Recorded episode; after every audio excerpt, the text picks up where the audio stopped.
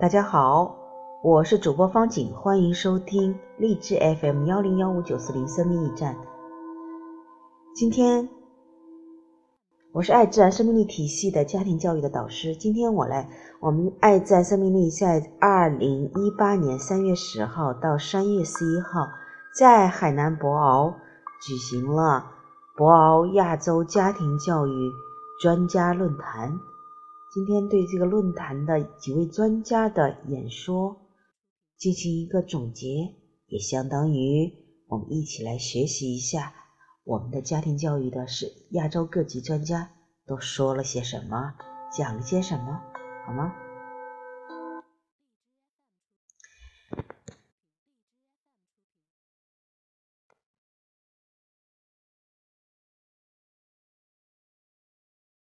亚洲家庭教育博鳌论坛聚焦的主题为“同一个家，同一个梦”。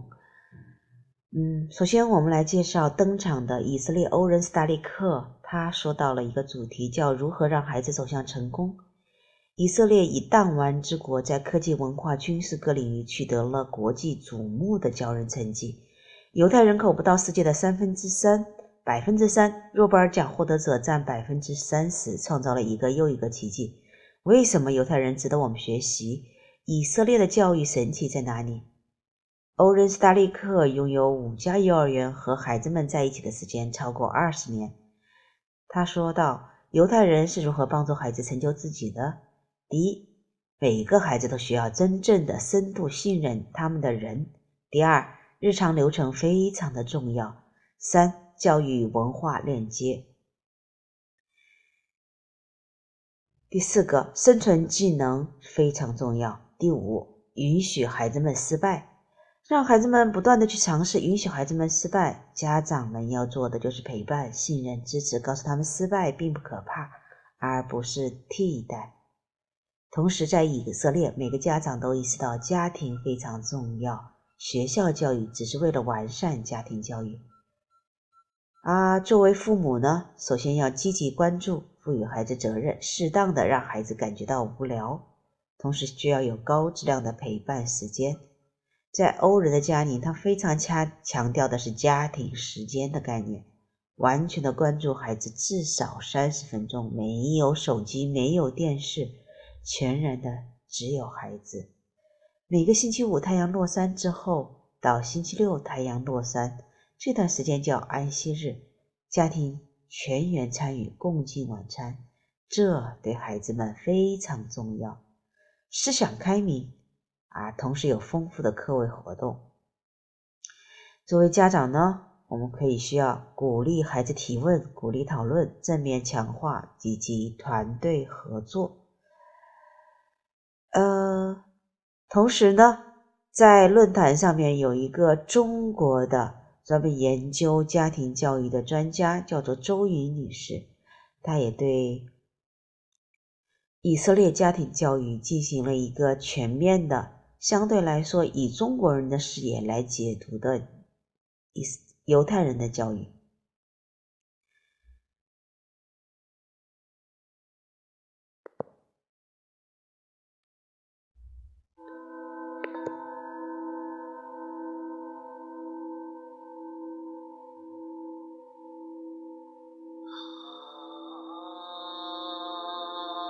周瑜女士以中华民族和犹太民族的 PK 来进行了一个对比。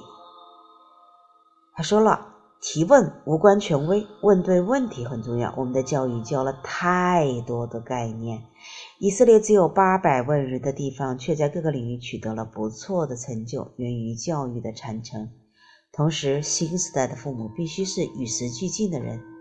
犹太家的。”教的启示在于，真正的因材施教是在家里的，家的力量、母亲的责任、父亲的责任，都是比真正的学习更要重要。聪明的人只会找比自己更聪明的人学习，而真正的大智慧的人会向每一个人学习。而世界因不同而美丽，不知道各位你同意吗？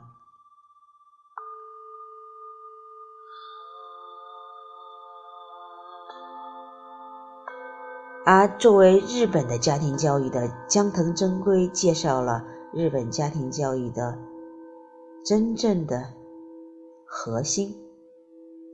日本的江藤真圭女士是一位普通的妈妈，因为爱学习，不仅将两个女儿都送到了日本京都大学，自己也成为了东京大学的研究生。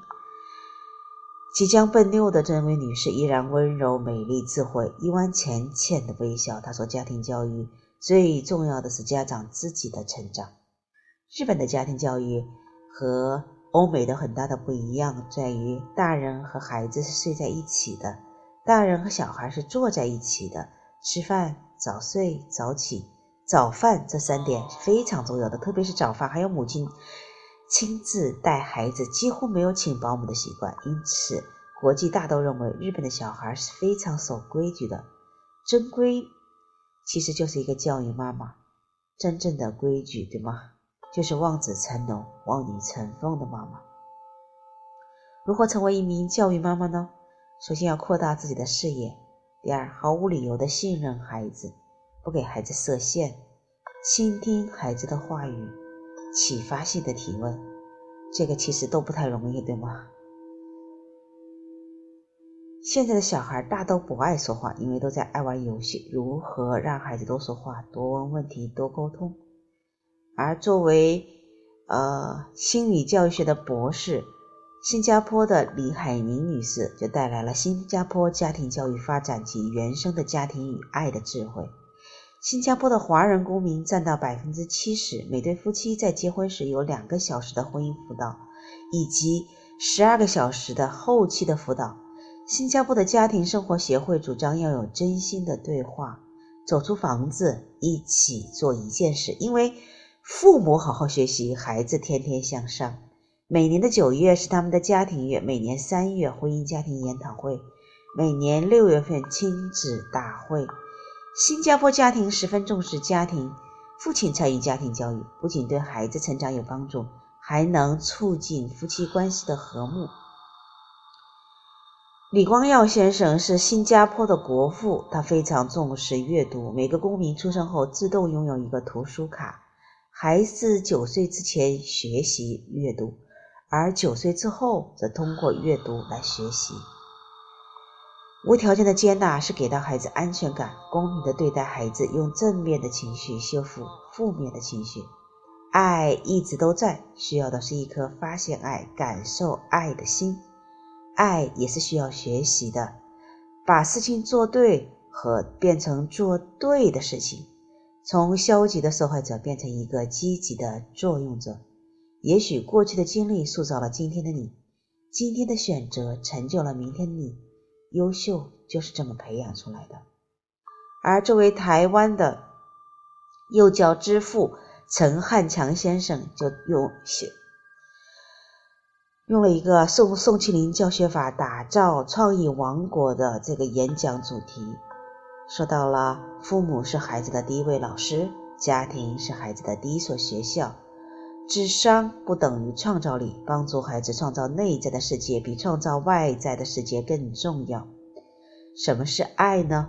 而附加了条件的爱等同于主毒药，别让爱成为障碍。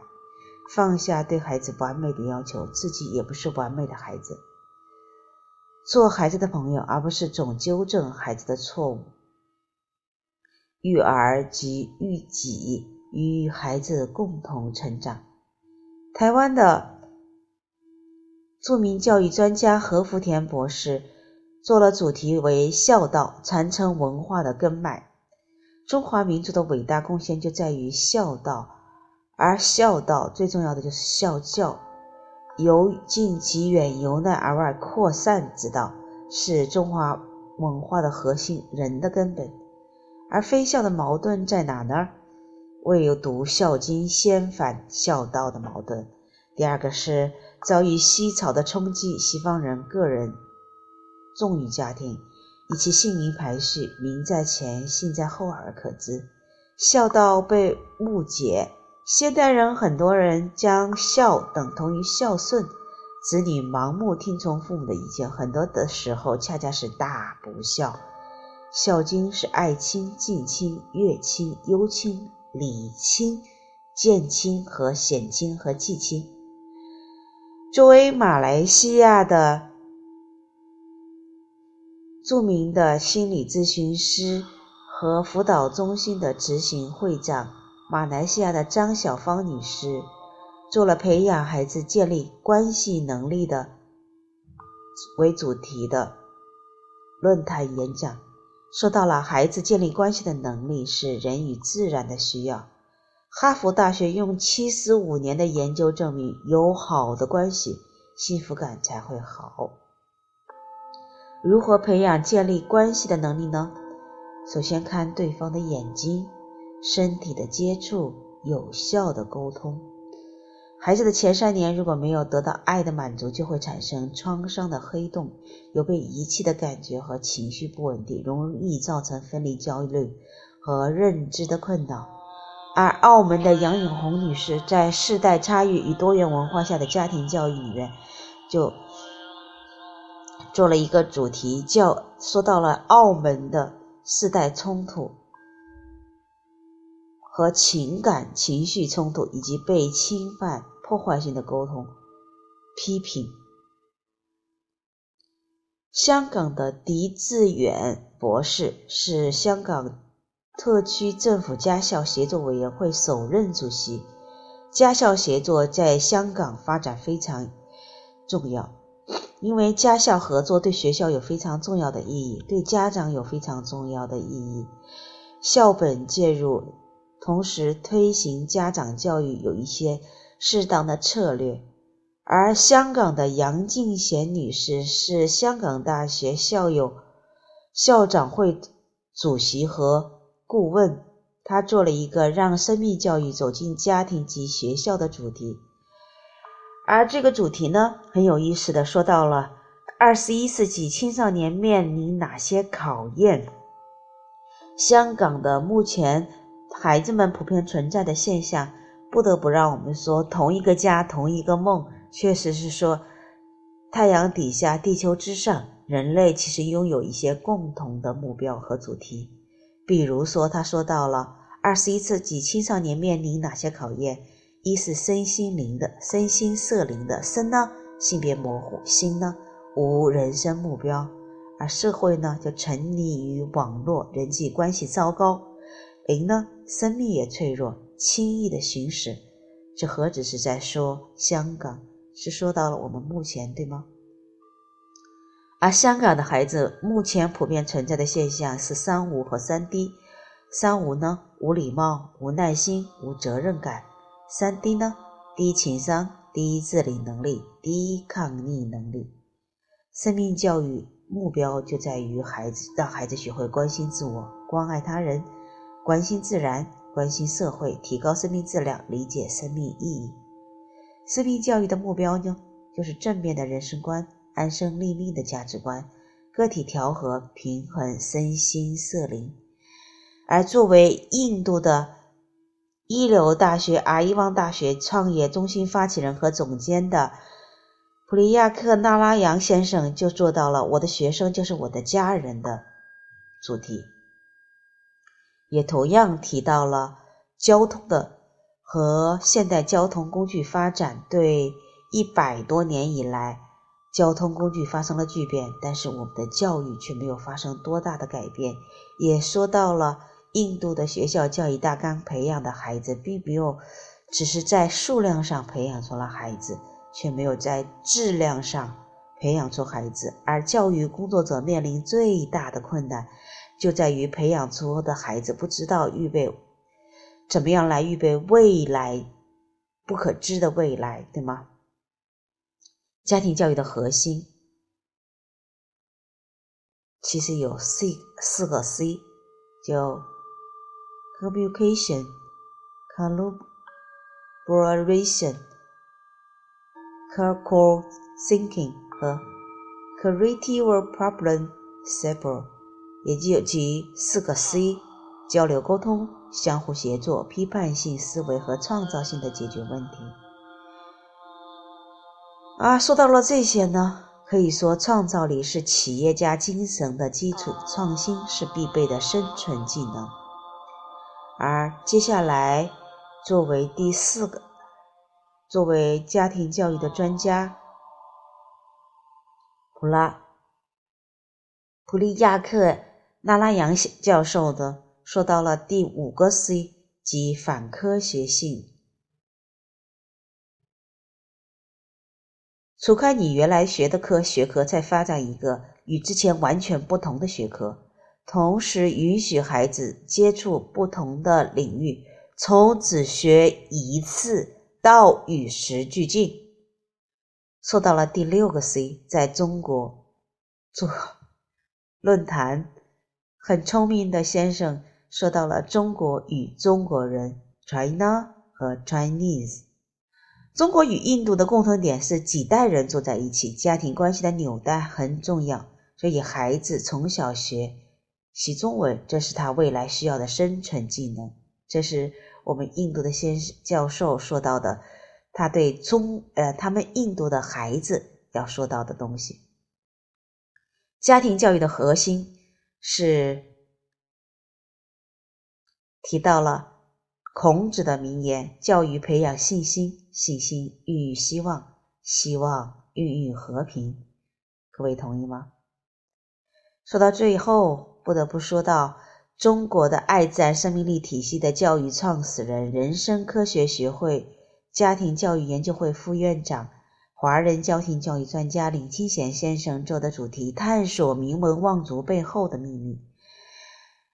啊，说到了名门望族，一定是因为名门望族他不是富几代，是富了很多很多代，他一定是有一些核心的秘密的。所以，我们找。找寻核心的秘密，就找寻天道。天道是与爱有关的，人道与欲望有关。如果一个家长不理解爱，就会用恐惧和担忧去爱孩子，那么孩子感受到的就是焦虑和恐惧。假如家长本身拥有爱，天人合一，那么孩子就沐浴在爱里。爱如何传递呢？有的人说着说着都把人吸引来了。有的人说着说着都把人说跑了。如果一位家长要求孩子活出自己，要求孩子，结果把自己弄丢了。其实最好的家庭教育就是自己把自己活好，热爱生活，孩子才能做好他自己。探索家性中的家家值取向影响的人生轨迹，比如钱学森家族、钱氏家族。千年经久不衰，为什么世世代代都可以如此平衡呢？而作为探寻家风建设的林清贤先生，在近十年间走遍了中国的两百多所名门望族的古居，其中钱氏家学堂，他亲自探寻了不下五次。在全市学堂一千年里就没有停过家训的读家训，家训的精神就是读书救国家。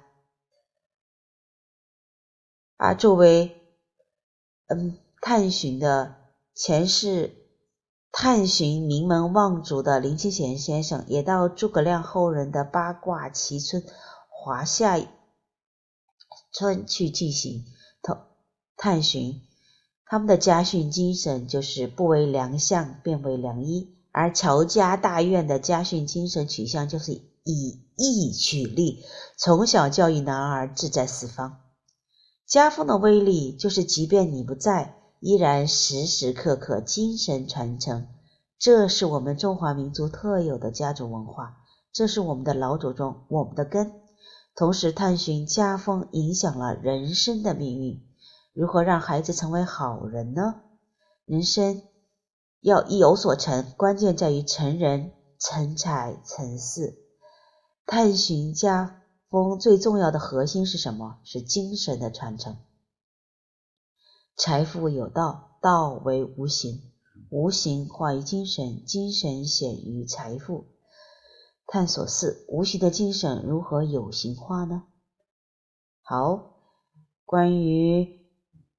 博鳌亚洲家庭教育论坛的简单的一个论述就为您做到这里，欢迎您继续收听我们的生命驿站，让我们在生命之中继续相同相伴，在这里为您点亮一盏一盏心灯，为您在生活的路上继续加油助能。嗯。欢迎下次我们再与您相遇。